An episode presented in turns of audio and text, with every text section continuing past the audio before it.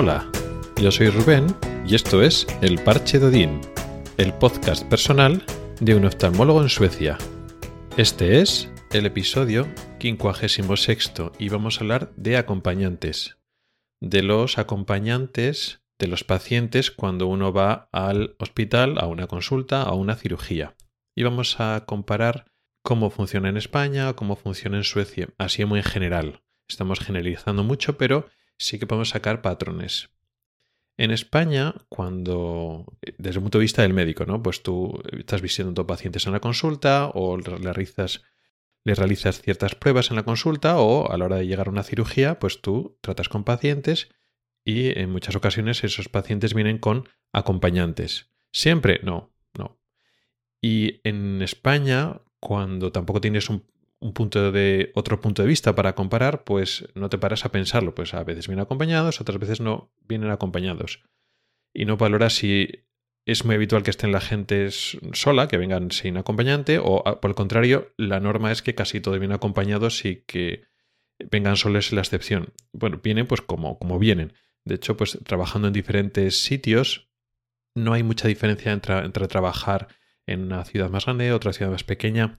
Quizá cuando trabajaba en Madrid era igual un poco más habitual en consulta que la gente viniera sola o que, pues, eh, según la, vida, ¿no? Pues en una gran ciudad es más ajetreada y pues no tienes tanto eh, soporte de la, del entorno. Igual, pues tus familiares están más ocupados o es más difícil que te acompañen. Pero tampoco había tanta diferencia. Aquí cuando... Aquí en Suecia la cosa es diferente. Es muy habitual que la gente venga sola, por ejemplo, a, consulta. Por supuesto no pasa en el caso de los niños y por supuesto tampoco pasa en el caso de la gente mayor que necesita más, más cuidados, pues personas ya que son bastante mayores y que tienen dificultades de movilidad o cierta dificultad a la hora de entender, no hace falta que sean personas con, con demencias grandes, sino bueno, pues tienen dificultades para recordar las cosas o para aclararse con las explicaciones del médico y entonces pues viene con, con un acompañante normalmente pues un familiar pues pues el, marido o la mujer o alguno de los, de los hijos. También es cierto cuando vienen con niños que en España era bastante habitual, no era norma, pero no era raro que viniera con los dos padres, por ejemplo. Incluso que venga con más gente, ¿no? Pues eh, dos padres y vienen con otro niño o lo que sea. Aquí es raro que vengan cuando viene un niño que venga con los dos padres, viene con el padre o con el padre o con la madre. Es muy habitual que venga también con el padre solo, no es como en España que es cuando viene solo uno de los dos es más habitual que sea la madre. Aquí está bastante repartido por igual, pero es rarísimo que vengan los dos padres, que venga el padre y la madre. Pero en cualquier caso, pues sí, con los niños lógicamente vienen acompañados. Eh, sin embargo, en adultos jóvenes o de mediana edad o que realmente no necesitan pues un apoyo pues porque son personas muy mayores, es, la norma es que vengan solos. Y eso, bueno, pues puede llamar más o menos la atención, tampoco eh, le das mucha más importancia. Pero sí que llama más la atención, o a mí me llama más la atención desde el punto de vista español, si lo quieres llamar así, que en quirófano pasa algo parecido, es decir, uno se va a operar y pues es muy habitual que venga solo. Esto en España ocurre lógicamente pero es más raro. Pues hay personas que por lo que sea, pues no tienen un soporte, pues yo que sé, tus hijos pues viven fuera o, eh, o no están casados o no tienen pareja o pues su pareja no está o ha fallecido. Pues sí hay gente en España pues que no tiene un soporte familiar que pueda, o el, hijo no, está con ellos, la hija no está con ellos, o, trabaja fuera, o está trabajando y no puede venir. Pues eso en España también pasaba. Pero no es lo habitual es bastante habitual que la norma casi, ¿no? Es lo más frecuente es que en España, a la hora de operarse, pues vienes con un familiar. Incluso si no tienes familiar hermano, vienes pues con algún otro tipo de acompañante, algún amigo, incluso algún vecino, alguna vecina, digamos que te da ese tipo de soporte. Y a mí me ha llamado mucha atención de que aquí en Suecia es muy habitual todo lo contrario. Y hablo pues de cirugías de, de catarata, por ejemplo, que bueno, la gente pues viene sola, se va sola y ya está que en España no pasaba tanto eso, pero incluso cirugías de más envergadura, por ejemplo, cirugías de estrabismo. Después de una cirugía de estrabismo, con anestesia general, pues que el ojo sales con el ojo tapado, pues que, estás con dolor, pues puedes estar con un poco de mareo, o sea, un poco de malestar. Sí que es cierto que te quedas en el hospital pues un rato hasta que te encuentras mejor, hasta que estás estable, o sea, te dan alta en buenas condiciones. Pero con esas, pues en España la norma es que te vas acompañado a tu casa un acompañante, normalmente un familiar, pues te, hace de soporte, ¿no? Es lo de operarte, aunque sea el ojo, es un acontecimiento suficientemente importante como para que, bueno, pues eh, los familiares o el entorno haga un esfuerzo de acompañarte. Y aquí es muy habitual, bueno, la norma es que no. No sé si en otros hospitales, igual en otras ciudades más pequeñas pasa lo mismo, porque bueno, eh, Gotemburgo, donde vivo, es una ciudad relativamente grande, es la segunda más grande de toda Suecia. Y entonces, pues bueno, pues ocurre un poco la dinámica de grandes ciudades que también pasa un poco en España, ¿no? Que igual en ciudades más pequeñas hay más apoyo familiar o más facilidad para que los familiares vengan contigo al médico.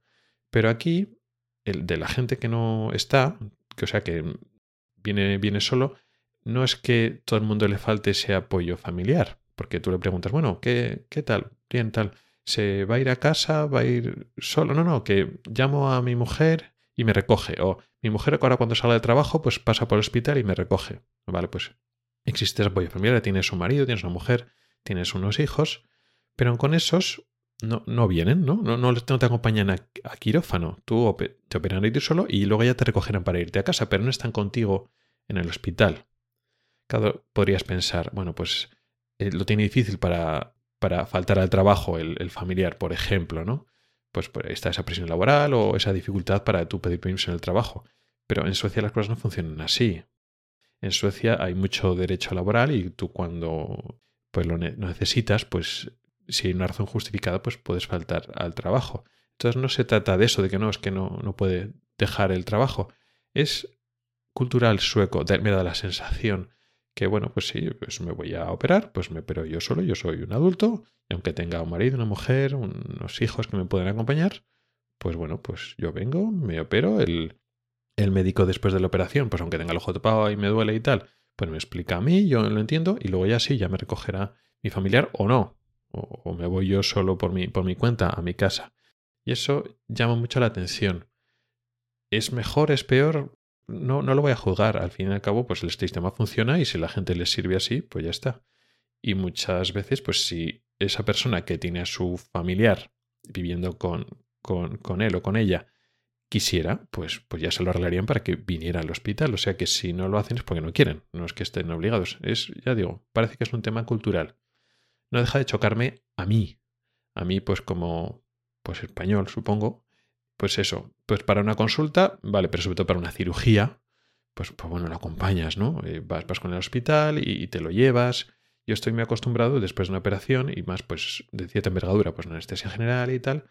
Después de la operación hablas con el paciente y con los familiares o con los acompañantes, el acompañante del paciente y los explicas a todos, ¿no? Al acompañante que lo entenderá más o menos, que igual está todavía un poco confuso o nervioso por la cirugía, tú también se lo explicas al acompañante y el acompañante pues como que también coge parte de la responsabilidad. Entonces tú como médico se lo explicas al familiar y su entorno.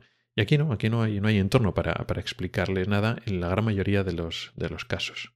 Ya digo, no digo que sea malo, pero llama la atención para una persona, pues en este caso que viene, que viene de España. Y eso sí que es una diferencia cultural importante aquí en Suecia. Y poco más, ese era un poco lo que quería comentar hoy. Y luego un aviso. En la próxima semana no va a haber eh, podcast porque me cojo ya un avión. Voy de estos días de Navidades y Año Nuevo a España. Y en España no voy, no voy a grabar. Entonces, la semana que viene, y bueno, varias semanas, porque vuelvo a comienzos de, enero, con lo cual creo que estaré dos o tres semanas sin, sin grabar. Y ya la siguiente vez que hablemos será ya en el 2022. Así que aprovecho para felicitaros la Navidad y desearos un próspero año nuevo. Gracias por el tiempo que has dedicado a escucharme. Puedes contactar conmigo por correo electrónico en elparchedodin.com o por Twitter en arroba elparchedodin. Puedes preguntar dudas, proponer temas o hacer comentarios. También puedes entrar al grupo de Telegram que se llama igual, El Parche En las notas del programa tienes un enlace para oír los episodios antiguos del podcast. Nos oímos ya el año que viene. Hasta el próximo episodio.